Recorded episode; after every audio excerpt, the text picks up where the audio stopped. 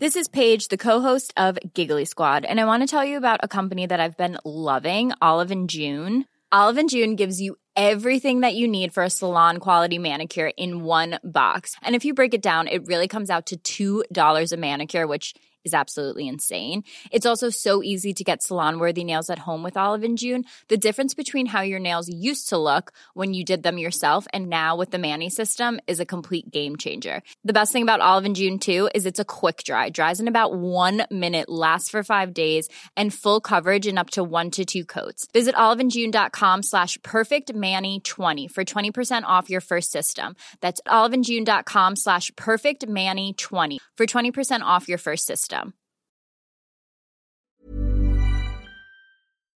L'Entertainment Lab by Newton Studio, c'est le podcast 100% Brain Entertainment.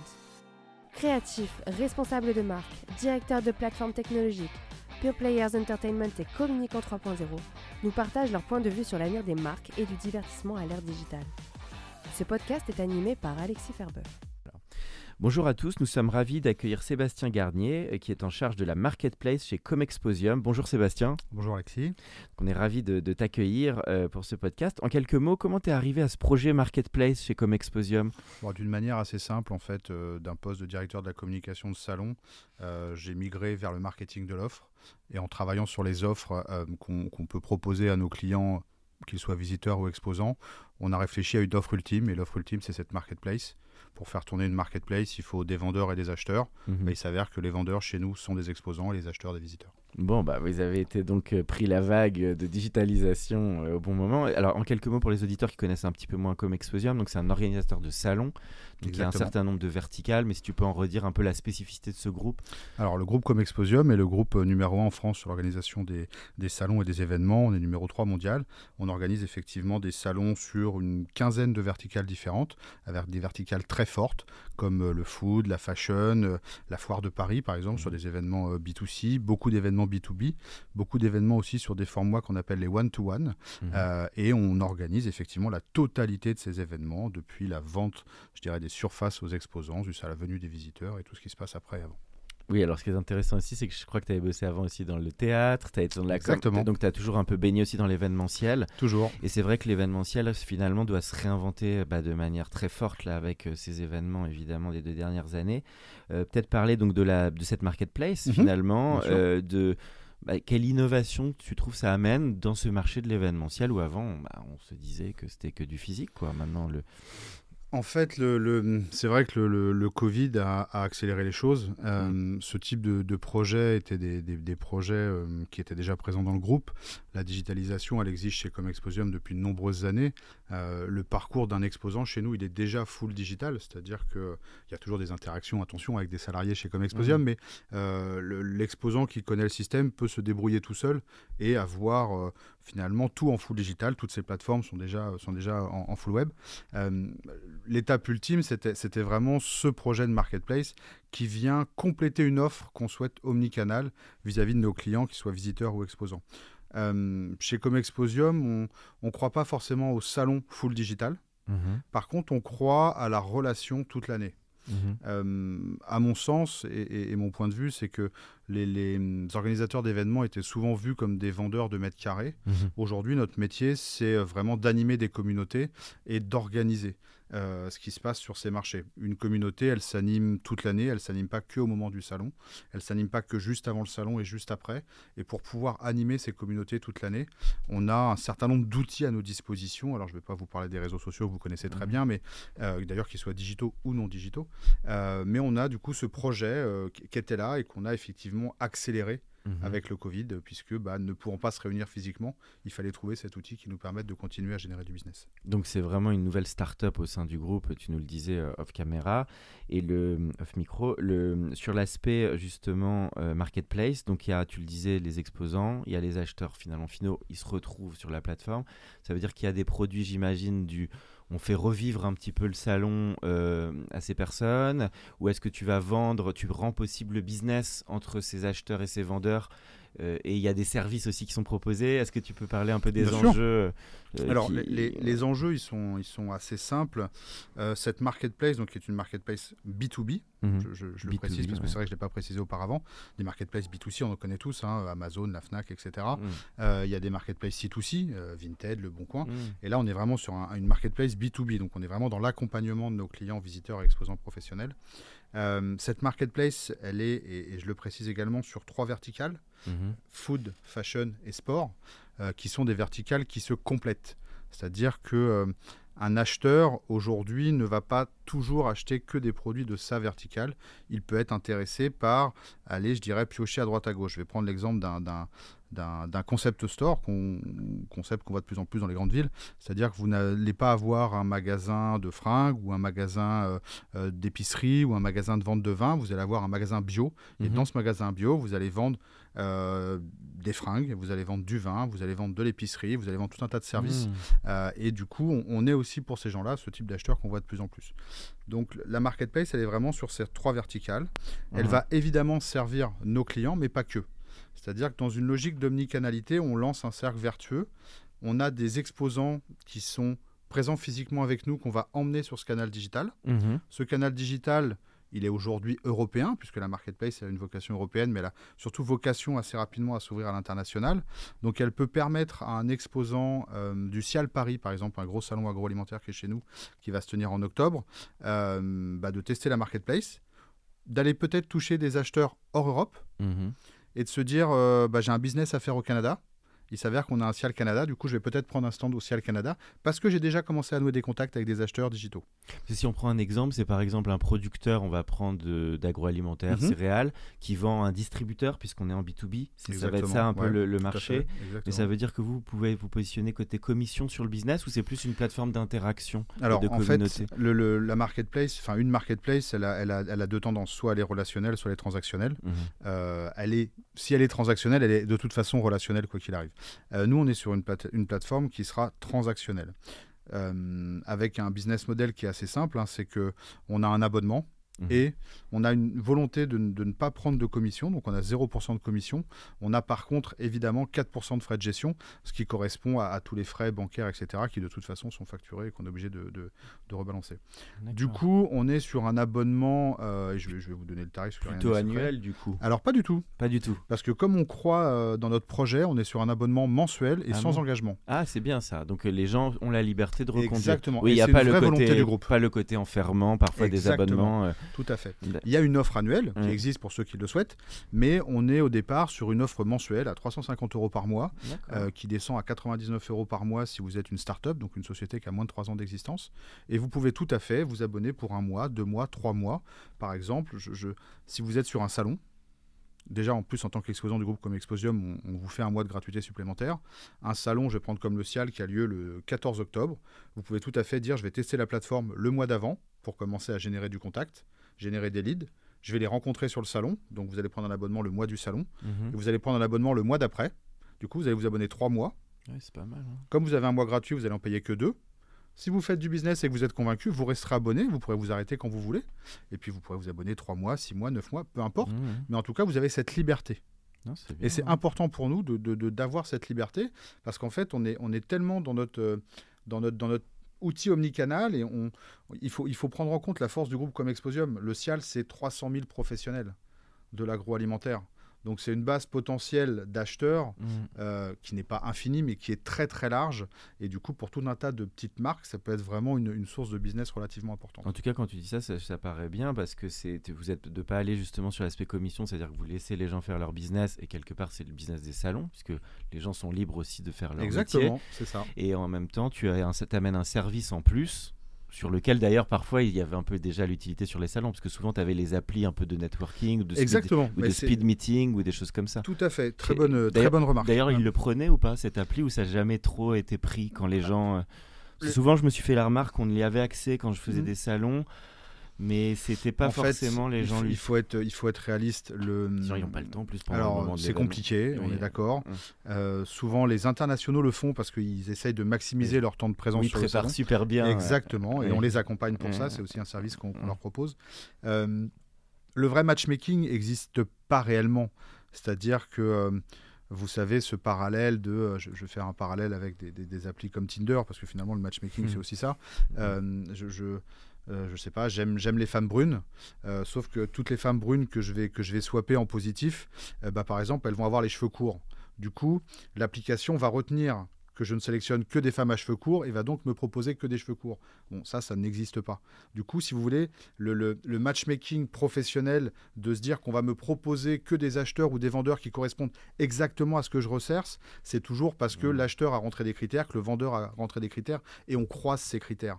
Donc on est plutôt sur du networking que sur du vrai matchmaking. Oui, voilà. Et du Ouais. coup, si vous voulez, sur la plateforme, comme vous avez un acheteur qui va rentrer un certain nombre d'informations qu'on valide et qu'on vérifie, et que le vendeur va lui aussi rentrer un certain nombre d'informations qu'on valide et qu'on vérifie, et ben en fait, on croise ces informations. Et donc, au moment du salon, on ouvre effectivement une partie networking qui va permettre à un acheteur de voir la totalité des vendeurs inscrits sur la marketplace et présents sur le salon physique, Mhm. et à tous les vendeurs présents sur le salon physique de voir quels sont les acheteurs qui vont venir sur le salon.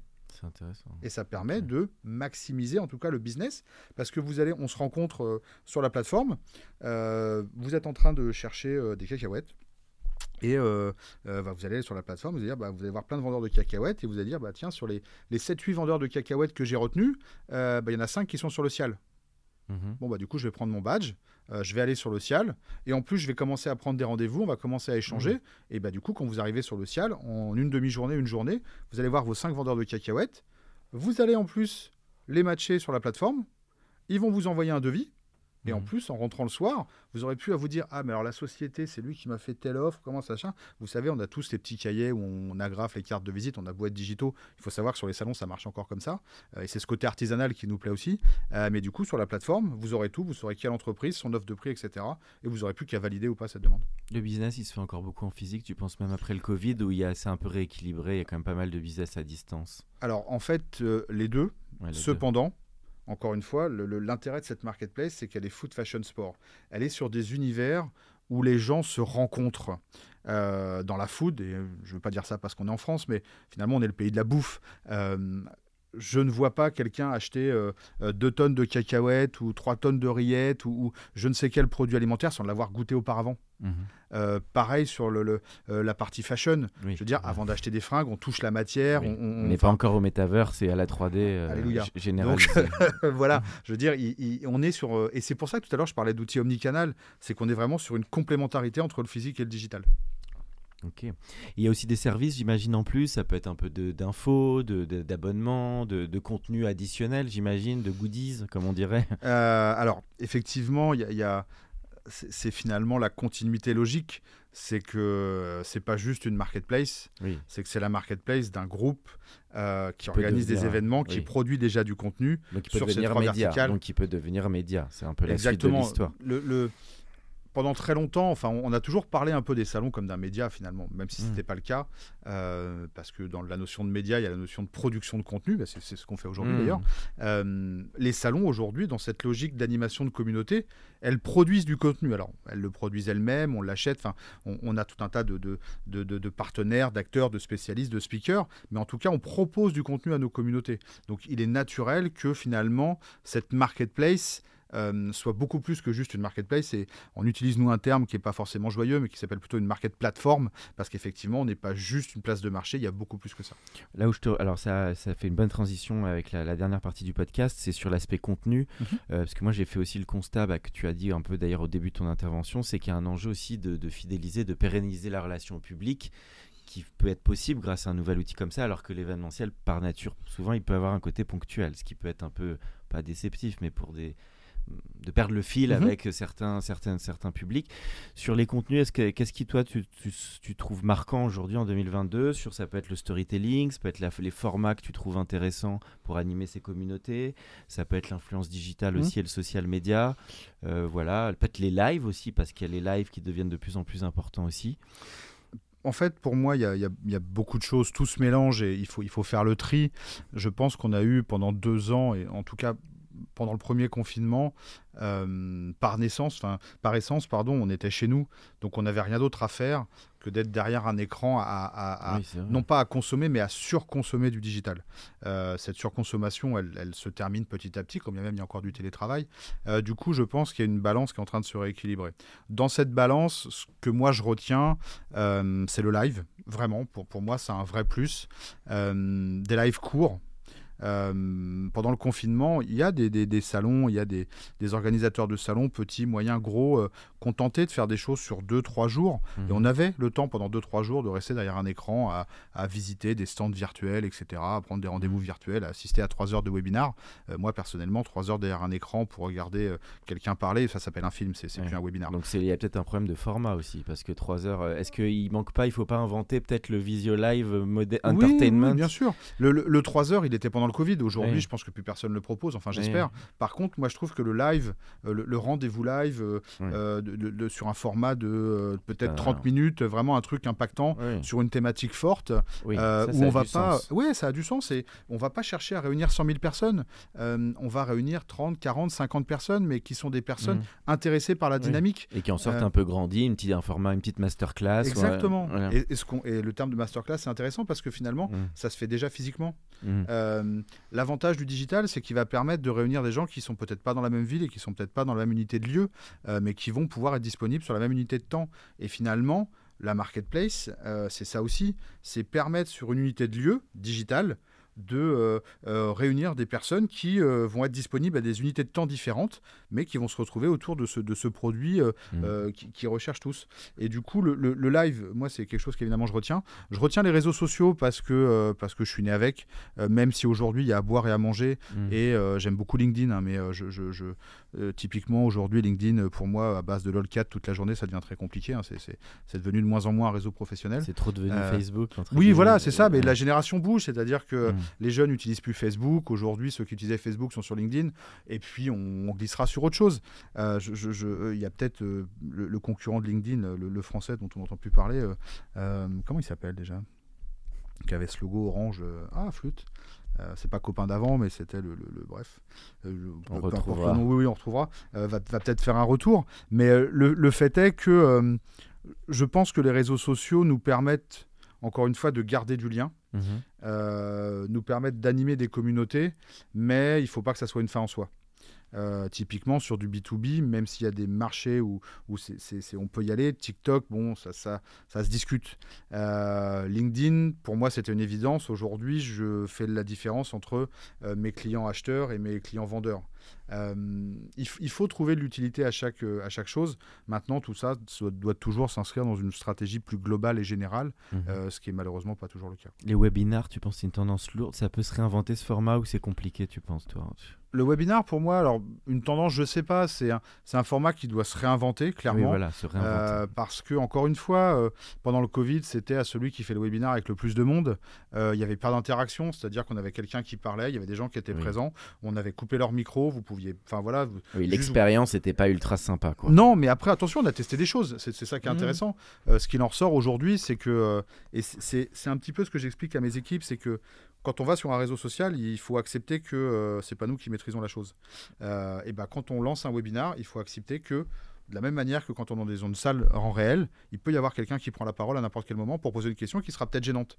Mais en tout cas, la personne, elle est venue et il y a une vraie interaction. Le problème des webinars aujourd'hui, c'est qu'on a trop tendance à couper la parole à ceux qui sont dans la salle. Mhm. Et du coup, on est plus dans une sorte de monologue.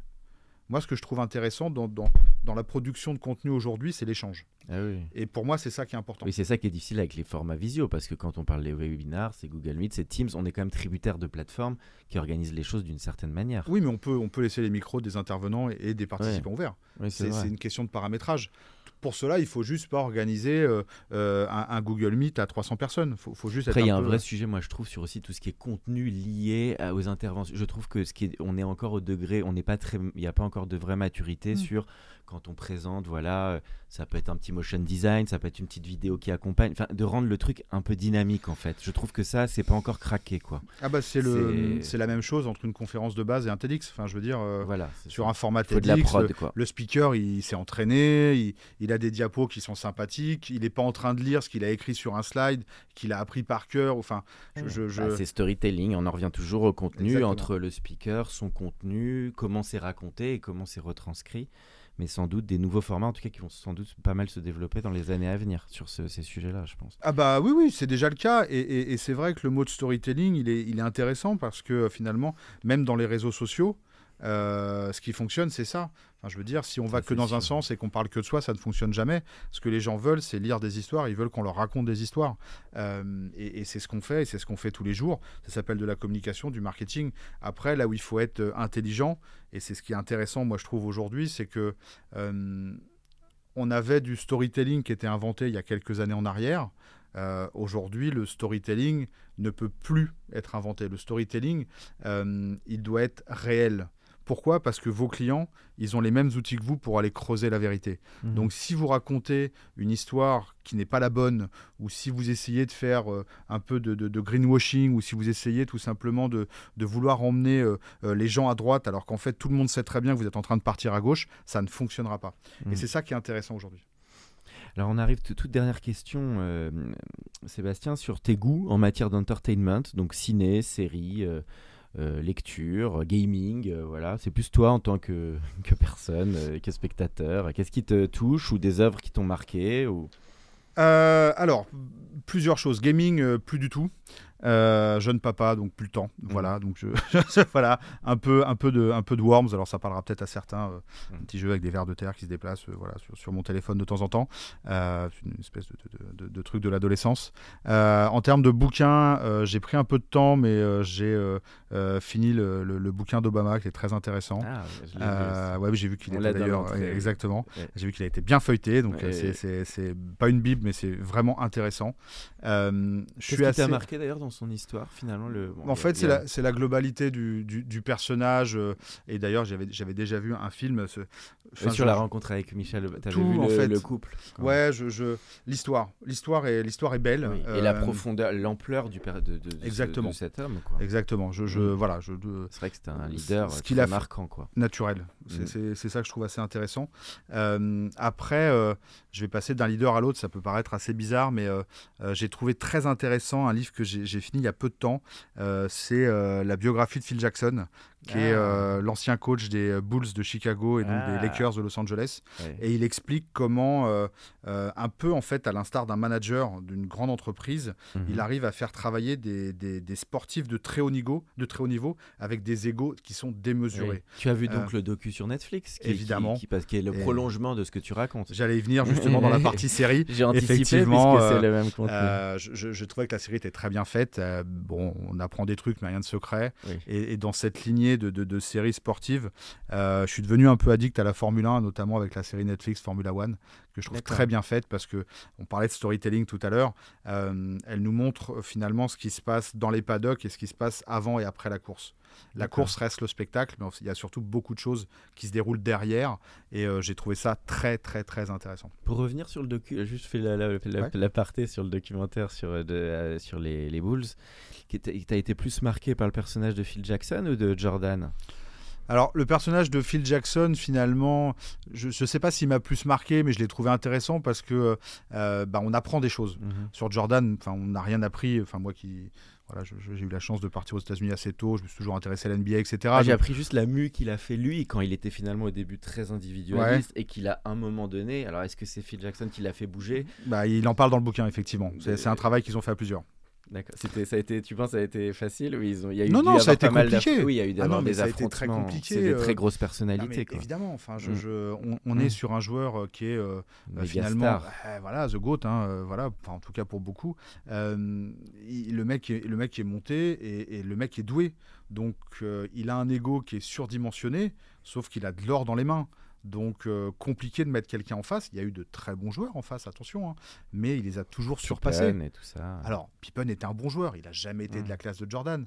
Euh, par contre, quand vous regardez euh, tous les membres de la Dream Team, alors je suis désolé, c'est très basket tout ça, mais quand vous regardez tous les membres de la Dream Team, sur les échos avec le monde de l'entreprise. Oui, non, non, les, Magic Johnson, etc. Là, on était sur des, choses intéressantes, mais mais non, non, il n'y a, a, personne qui était qui était à son niveau et c'est c'est une époque où finalement et c'est intéressant cette, cette, transition, euh, effectivement, avec le monde de l'entreprise. C'est que quand Phil Jackson est, parti des Bulls pour aller aux Lakers avec tous ces nouveaux challenges, et d'ailleurs qui leur a fait gagner les titres, euh, on est arrivé à un moment où il n'y avait plus une vedette dans une équipe.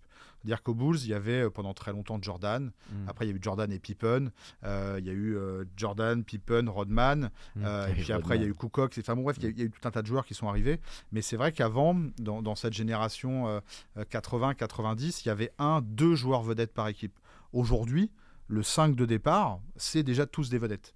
Hmm. C'est quasiment une équipe olympique ah à elle toute seule. Quoi. Mais c'est même vrai en foot d'ailleurs. Mais bien sûr, évidemment. C'est souvent un petit peu le problème. Parfois. Le, le, terrain, enfin, le PSG, moi je suis, je suis beaucoup moins foot que basket, mais effectivement, je, je, je, je pense que euh, si on faisait la somme de tous les salaires, euh, et c'est pas une critique, mais de tous les salaires de tous les, les, les, les super joueurs du PSG, Dieu, enfin voilà, enfin, hmm. Neymar, Mbappé, etc. Le, J'ai l'impression qu'on parle du transfert euh, hypothétique d'Mbappé depuis des mois. C'est lunaire. Il partira, il partira pas. On l'a vu à Madrid, il achète une maison, il achète. Enfin, Finalement, ce qui est intéressant, c'est les grandes équipes qui soudent les joueurs. Et ça, c'est pas que des histoires de. Et ça, c'est les coachs finalement. Et c'est ce qu'on sentait avec les Bulls, qui était une équipe où il y avait, il y avait une âme derrière. Quoi. Il y avait et, et, ce parallèle entre le sport et le monde de l'entreprise, euh, moi je le trouve hyper intéressant.